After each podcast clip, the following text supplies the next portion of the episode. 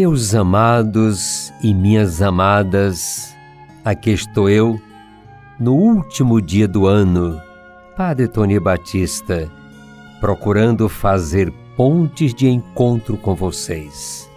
Conversemos um pouquinho. A nossa peregrinação continua.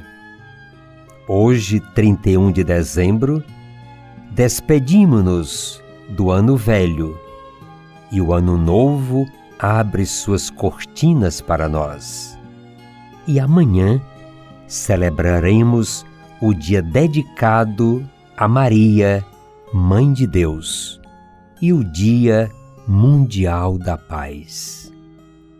Iniciemos o ano novo com os pobres pastores nos arredores de Belém, no campo de Ruth eram pessoas pobres e, por isso mesmo, marginalizadas pela sociedade da época. Gente sem boa fama.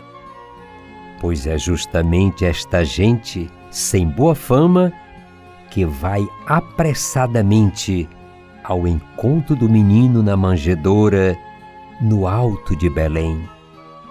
Os pobres e sofredores têm pressa de ver o mundo de paz, de ver o Senhor da paz. A mensagem de Jesus é uma grande fonte de ânimo e de esperança para todos, especialmente para os pequeninos e pobres. Os pastores voltam anunciando. Quem descobre a esperança tem necessidade de anunciá-la aos outros deve anunciá-la. Deus se revela na simplicidade do menino de Belém. A fé faz enxergar além das aparências. Maria guardava tudo no silêncio do coração. Ela nos convida a contemplar, buscando o sentido dos acontecimentos, para descobrirmos a presença de Deus. A partir da gruta de Belém e meditando tudo no silêncio do coração, como Maria, reflitamos sobre a paz.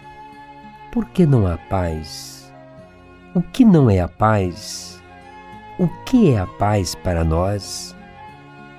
A paz começa no coração, passa pela razão, pela decisão, chega na família e atinge também as estruturas, as comunidades, os povos.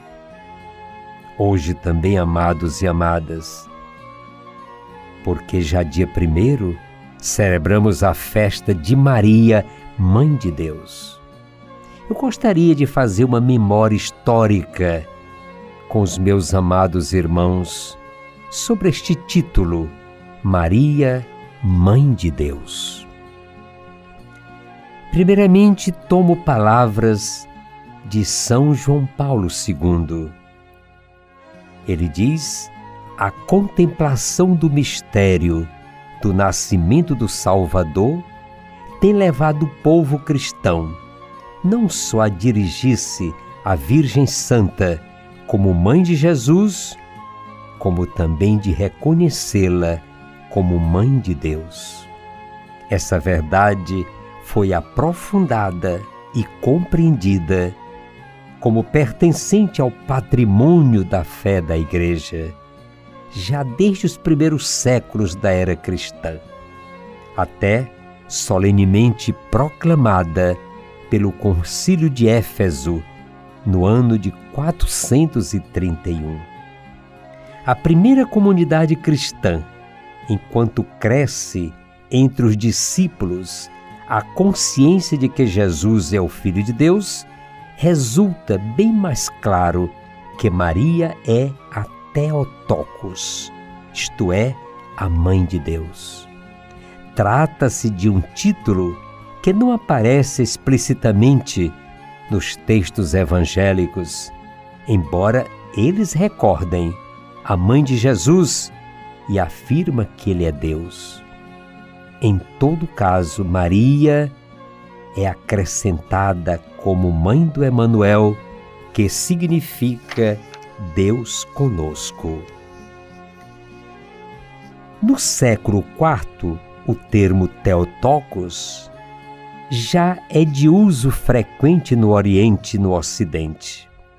A piedade e a teologia fazem referência de modo cada vez mais frequente a este termo, já encontrado no patrimônio da fé da Igreja.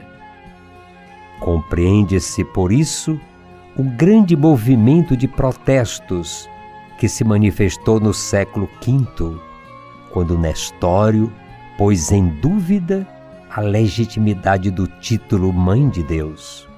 Ele, de fato, propensa a considerar Maria somente como mãe do homem Jesus, afirmava que só era doutrinalmente correta a expressão Mãe de Cristo.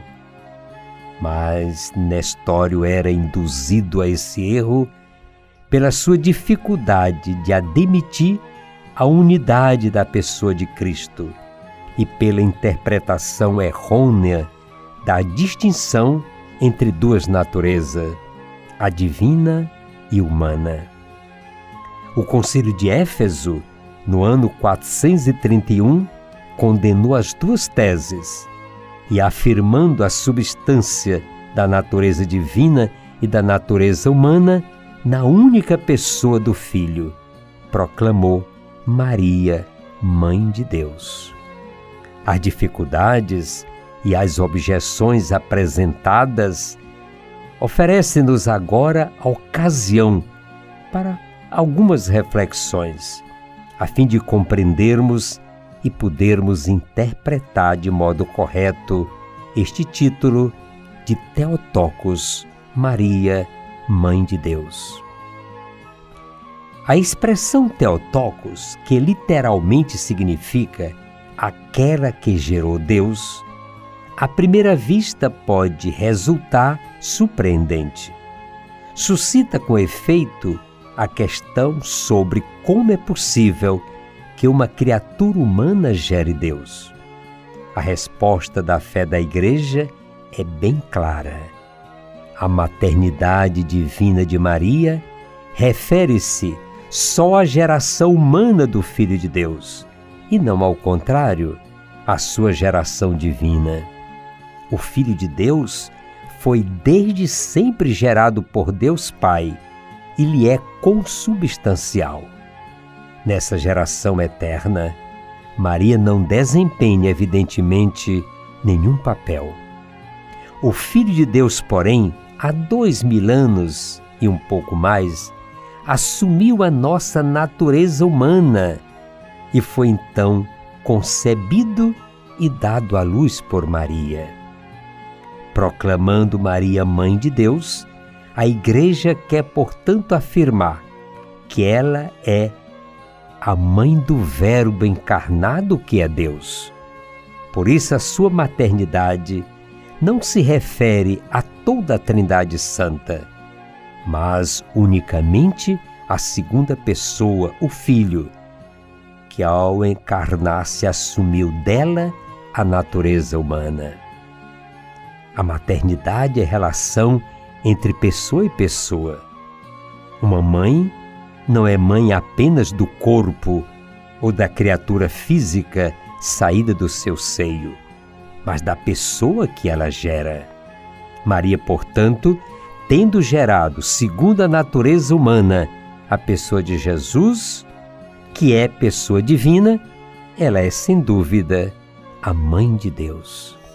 É por isso que nós celebramos esta linda festa, Maria, a Mãe de Deus. Que ela nos proteja, que ela nos guarde, que ela nos conduza pela mão, que ela nos abençoe. E para terminar, desejando um ano de paz, volto àquela linda bênção encontrada no livro dos Números. Amados e amadas, o Senhor vos abençoe e vos guarde. O Senhor vos mostre a sua face e tenha piedade de vós. O Senhor volva seu rosto para vós e vos dê a paz. Um ano novo, cheio de alegria e sou gratidão pelo ano inteiro que caminhamos juntos. Sigamos em frente. Caminhar é preciso.